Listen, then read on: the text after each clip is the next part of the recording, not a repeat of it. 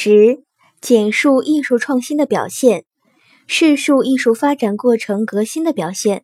如何理解艺术家的生命在于创造？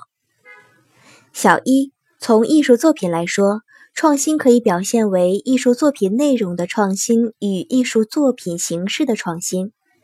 艺术作品的创新即创造新的艺术形象，表现新的思想感情，这是艺术作品创新的主导方面。艺术形式的创新及艺术作品结构与艺术语言的创新。小二，从艺术家的角度来说，创新可以表现为对他人的超越和对自我的超越。A，凡是有成就的艺术家是绝不会甘心创作和前人雷同或相似的作品的。对前人的超越。英国作家王尔德说：“第一个用花比喻美女的是天才，第二个用花比喻美女的是庸才，第三个用花比喻美女的是蠢才。”罗丹的弟子和助手很多，但这其中凡是有所成就的，几乎都不愿重复罗丹，如布代尔在钢字上做文章。至于马约尔，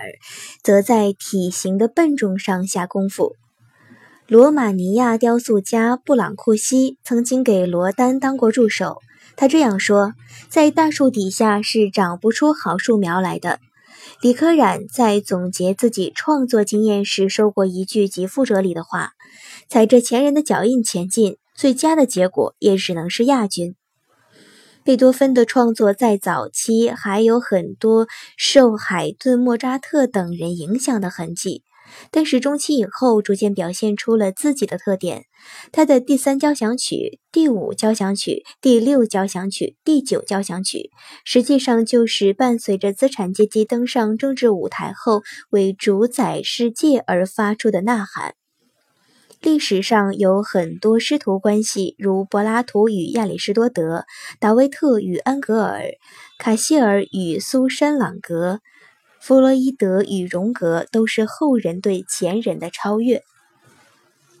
小二，艺术家的独创性还表现在对于自己的创作风格永不满足上，对自己的超越。李可染以用最大的功力打进去，用最大的勇气打出来为座右铭，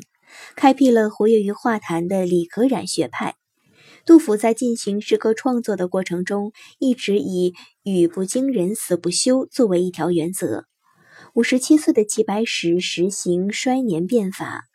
他自己评价十年衰变的意义：“扫除凡格总难能，十载关门始变更。”齐白石画虾三变的真实故事最富启示性。毕加索也是一位不断超越自我的艺术家，九十高龄仍具有青年人艺术创新精神，所以被人称为世界上最年轻的艺术家。瑞典电影演员格尔泰加堡在影片《瑞典女皇》中开辟了无表演的表演艺术的先河。戏剧大师梅兰芳不断探索新的表演手法和技巧，仅是他的手指就可以表现上百种动作。他这双手也因此被评论家誉为“会说话的手”。小三，从创新程度来说，创新可区分为同艺术风格延续中的创新与不同艺术风格转变中的创新。例如，潘天寿师承八大，又超越八大。潘天寿的革新是对八大艺术风格某些方面的创新，如八大傲世、幽默、辛辣、冷峻；而潘天寿入世、理智、严肃、热情，而不是艺术风格的根本的变革。例如，在毕加索的艺术创作生涯中，情感的变化使他在他的艺术创作出现了不同的风格时期：早年的蓝色时期、粉红色时期。盛年的黑人时期、立体主义时期、后来的超现实主义时期等等，